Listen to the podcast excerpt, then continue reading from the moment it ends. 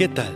Bienvenidos una vez más al devocional con el pastor Gerson González, donde día a día nos acercamos a las escrituras para conocer y experimentar el poder del Evangelio.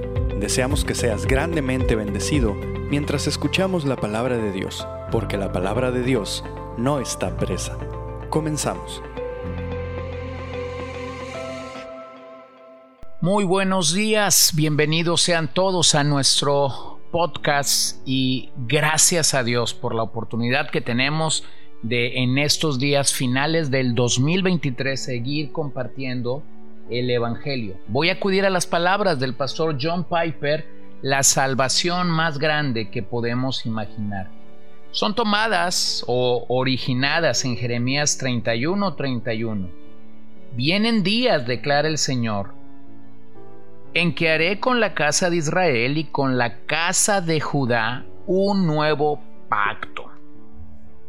Bueno, Dios es justo y santo y está separado de pecadores como nosotros. Ese es nuestro problema principal en la, en la Navidad y en cualquier otra época del año. ¿Cómo haremos para reconciliarnos con un Dios justo y santo? No obstante, Dios es misericordioso y nos prometió en Jeremías 31, 500 años antes de Cristo, que un día haría algo nuevo. Él reemplazaría las sombras con la realidad del Mesías y se movería con poder en nuestra vida, escribiendo su voluntad en nuestro corazón para que no nos veamos condicionados por lo exterior sino que desde nuestro interior anhelemos amarlo y confiar en Él y seguirlo. Esa es la salvación más grande que podemos imaginar, que Dios nos ofrezca la más grandiosa realidad del universo para que nos gocemos en ella y que luego obre en nosotros para asegurarse que podemos disfrutar de esa realidad con la mayor libertad y, y alegría posible. Este sería un regalo de Navidad digno de nuestras canciones. Esto es verdad, lo que Él prometió en el nuevo pacto, pero se nos presenta un enorme obstáculo, nuestro pecado, nuestra separación de Dios a causa de nuestra injusticia. ¿Cómo puede un Dios santo y justo tratar a pecadores como nosotros con tanta benevolencia hasta el punto de ofrecernos la más grandiosa realidad del universo, su Hijo? Para que nos regocijemos con el mayor gozo posible.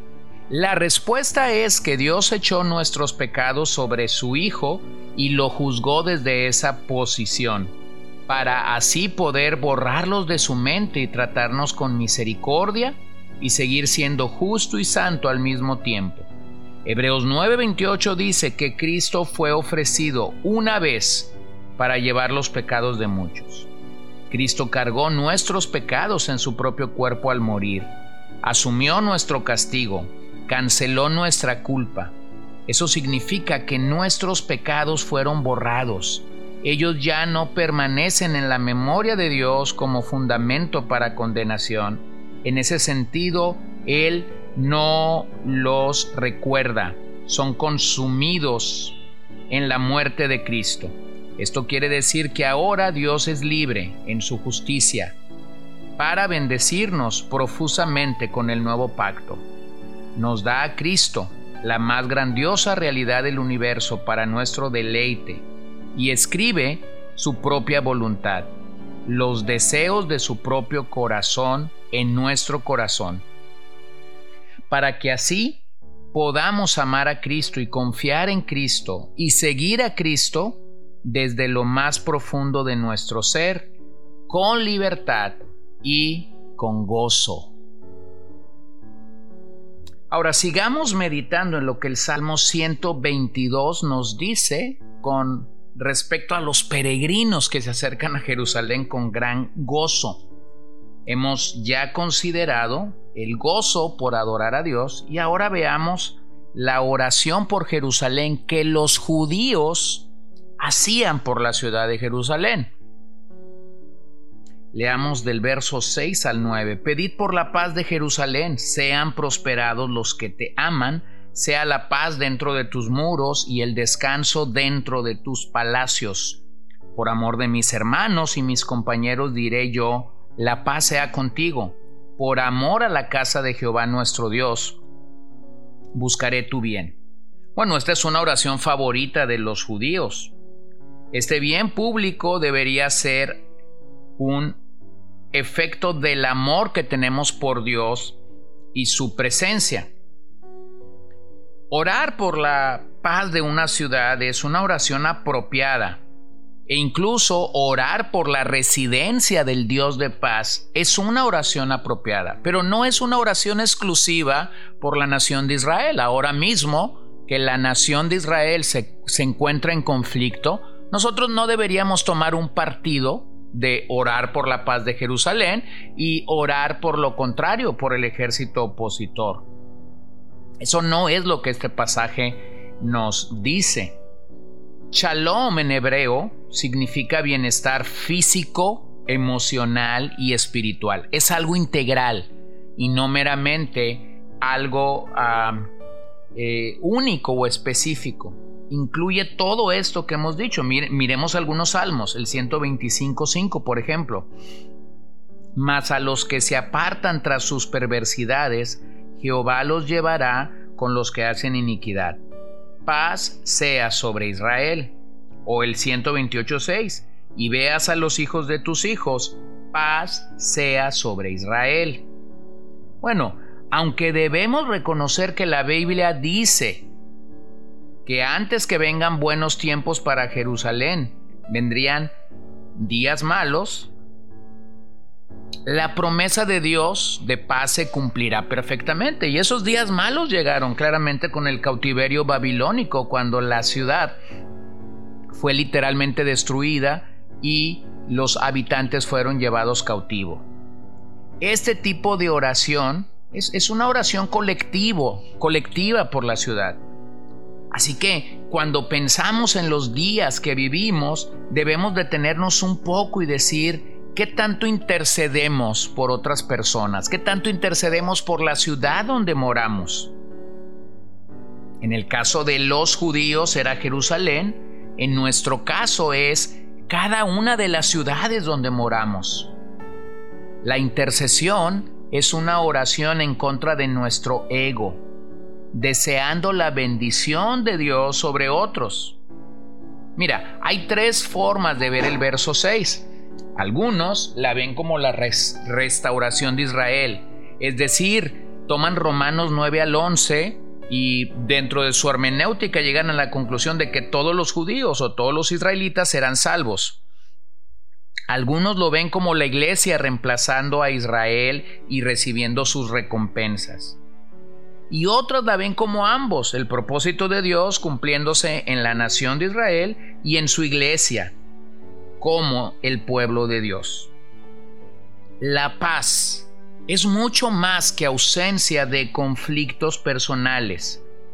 Paz se refiere a plenitud, salud, justicia, prosperidad y protección. Así que Jerusalén perdió ese distintivo de paz cuando se desenfocó de su adoración y no pudieron representar al pueblo justicia y paz de Dios. Y el mismo peligro podemos cometer el día de hoy. Es el mismo peligro. Solo hay dos opciones para salir de ello. O ser renovados por la palabra o ser confrontados con la palabra de Dios. Esta ciudad no permaneció en paz porque una y otra vez rechazó al único que es la paz. Rechazaron a Dios. Lucas 19:42 diciendo, oh, si también tú conocieses al menos en este tu día lo que es para, para ti paz, mas ahora está encubierto a tus ojos. Para tener paz verdadera, tú debes comenzar con Dios y después llegarás a tener paz con los hombres. Ah. A veces luchamos por tener paz con los hombres, pero nuestra relación con Dios no es la adecuada. Hay orgullo, hay ego, hay pecados no confesados, hay pecados que hemos tratado de manera indolente en nuestras vidas. Pero el Salmo nos da una maravillosa promesa de su bendición. El verso 6 dice, paz, viven tranquilos los que te aman. Seguridad, verso 7, dentro de tus murallas. Solidaridad por causa de mis hermanos y amigos, verso 8. La Biblia apunta ciertamente a la Jerusalén terrenal. La Biblia puede apuntar aquí también a la iglesia y claramente a la nueva Jerusalén, lo cual es nuestra parada final. Allá habrá completa seguridad. El Hijo de David nos gobernará. Él mismo será nuestro gozo hasta que suba nuestra oración y nuestra mirada debe estar en esta hermosa ciudad. Así que permíteme simplemente terminar el salmo haciendo una pregunta. ¿Cómo deberíamos acercarnos a la casa de Dios? Número uno, siendo responsables y puntuales para asistir. Número dos, entregándonos a la participación, no a la expectación. 3. Recibir con expectación. 4. Mantener la centralidad en Cristo.